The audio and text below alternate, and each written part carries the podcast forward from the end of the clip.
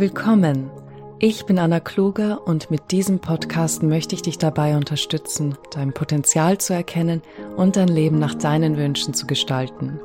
Wirf einen kostenlosen Blick in meinen Online-Kurs Endlich Glücklich und erfahre mehr zu meinen Büchern und Angeboten auf www.annakluger.com.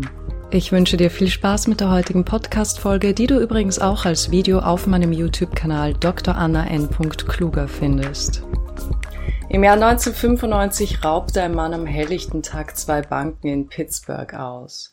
Er trug keine Maske und die Überwachungskameras zeichneten sein Gesicht deutlich auf. Nachdem die Überwachungsvideos in den lokalen 23 Uhr Nachrichten ausgestrahlt wurden, konnte der Räuber kurz nach Mitternacht festgenommen werden. Überrascht gefasst worden zu sein, murmelte dieser, aber ich habe den Saft getragen. Der Bankräuber sagte der Polizei, er habe sein Gesicht mit Zitronensaft eingerieben, um es für die Überwachungskameras unsichtbar zu machen. Seine Begründung war, dass die chemischen Eigenschaften von Zitronensaft in unsichtbarer Tinte verwendet werden und er durch das Einreiben mit Zitronensaft für die Sicherheitskameras der Bank unsichtbar werden sollte. Selbst als die Polizei ihm das Filmmaterial seines Überfalls zeigte, wirkte er tatsächlich überrascht, dass es nicht funktioniert hatte. Die Polizei kam zu dem Schluss, dass dieser Mann nicht verrückt war oder unter Drogen stand, sondern einfach unglaublich schlecht informiert war und sich geehrt hatte. Der lustige Raubüberfall veranlasste zwei Sozialpsychologen, David Dunning, Professor für Sozialpsychologie an der Cornell University, zusammen mit seinem Kollegen Justin Kruger, dieses Phänomen genauer zu untersuchen. Sie untersuchten eine Gruppe von Studenten in mehreren Kategorien Grammatik, logisches Denken und Sinn für Humor. Nachdem die Testergebnisse bekannt waren, baten sie jeden Studenten seine Gesamtpunktezahl sowie seinen relativen Rang im Vergleich zu anderen Studenten zu schätzen. Dabei stellten Dunning und Kruger etwas Faszinierendes fest. Die Schüler, die am schlechtesten abschnitten, hatten eine stark übertriebene Vorstellung davon, wie gut sie waren. Sie dachten, sie hätten überdurchschnittlich gut abgeschnitten, obwohl ihr Ergebnis eines der niedrigsten war.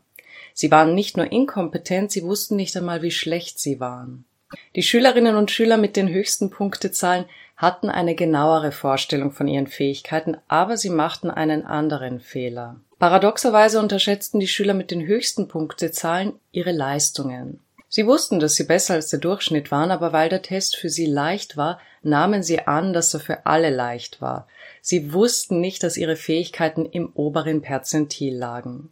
Heute ist dieses Phänomen als Dunning-Kruger-Effekt bekannt.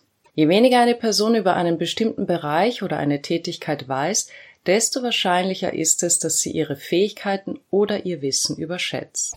Wenn man jedoch mehr über ein bestimmtes Thema weiß, sinkt das Selbstvertrauen, weil man erkennt, wie viel es über den Bereich zu wissen gäbe.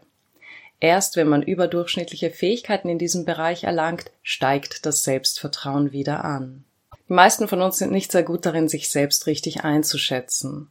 Tatsächlich glaubt die Mehrheit der Menschen, dass sie besser als der Durchschnitt ist. Als Softwareingenieure zweier Unternehmen gebeten wurden, ihre Leistung zu bewerten, stuften sich 32 Prozent der Ingenieure des einen Unternehmens und 42 Prozent der Ingenieure des anderen Unternehmens unter die besten fünf Prozent ein.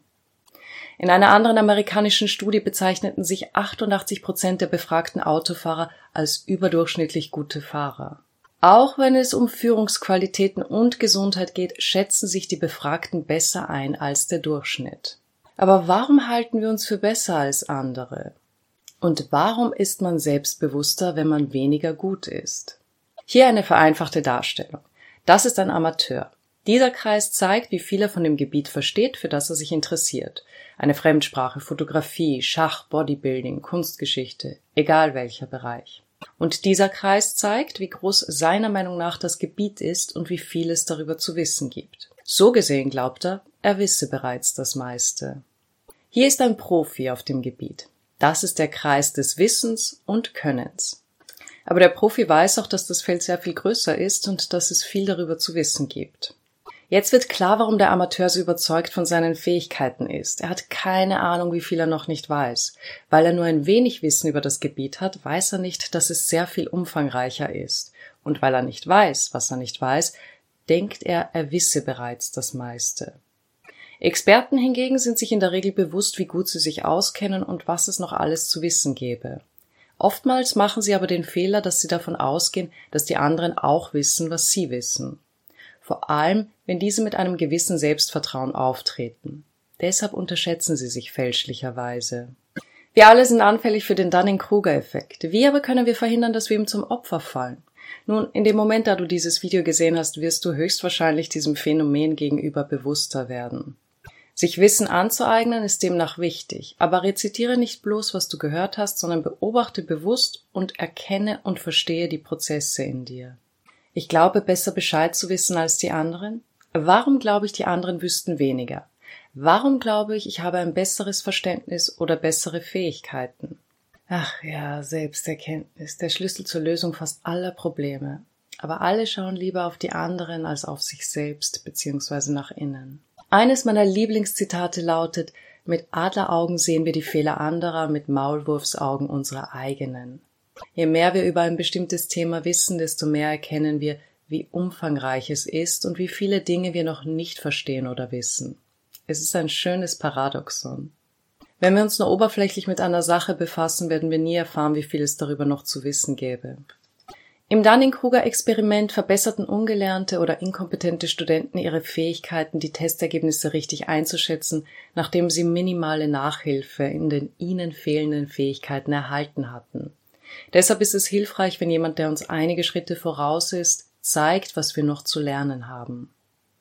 Was können wir also aus der Forschung von Dunning und Kruger mitnehmen? Intelligenz und unsere Wahrnehmung der eigenen Intelligenz sind oft paradox. Wir können nicht wissen, was wir nicht wissen, bis wir es wissen. Oft ist die Erkenntnis, dass wir nichts wissen, wichtiger als die Suche nach den eigentlichen Antworten. Habe keine Angst vor dem, was du nicht weißt. Viele Menschen setzen Unwissenheit mit Dummheit gleich, aber das sind zwei unterschiedliche Dinge. Ein intelligenter Mensch hat keine Angst, seine Unwissenheit zuzugeben, denn Unwissenheit kann sich ändern. Fragen können beantwortet werden, aber keiner hat alle Antworten. Und mal ehrlich, was wissen wir wirklich? Was ist das alles? Was sind wir? Wir glauben, wenn wir Studien und Artikel lesen, wie der menschliche Körper funktioniert, dass wir unseren eigenen verstehen, bis wir feststellen, dass die Dinge für jeden ein wenig unterschiedlich ausfallen. Wir glauben, mit dem Urknall erklären zu können, woher wir kommen und was wir sind. Aber wenn du für einen Moment, nur für diesen, ganz ehrlich bist, da war ein Moment, in welchem du plötzlich hier warst und du wusstest nicht, woher du gekommen bist. Du warst einfach hier. Und irgendwann wird diese menschliche Erfahrung einfach zu Ende sein. Und du hast keine Ahnung, was damit passieren wird. Das macht einen doch schon ein bisschen demütiger, oder? Es gibt Dinge in diesem Leben, die werden wir mit unserem Verstand nie vollends begreifen und verstehen können. Aber genau das gibt uns die Möglichkeit, wieder mit den Augen eines Kindes zu sehen, zu staunen, dem Leben mit Begeisterung zu begegnen. Man muss nicht alles wissen.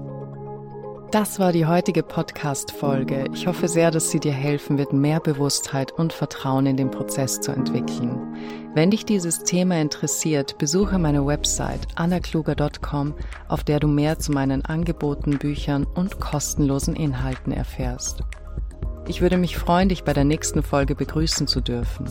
Bis dahin, alles Liebe und viel Erfolg bei deinen Vorhaben.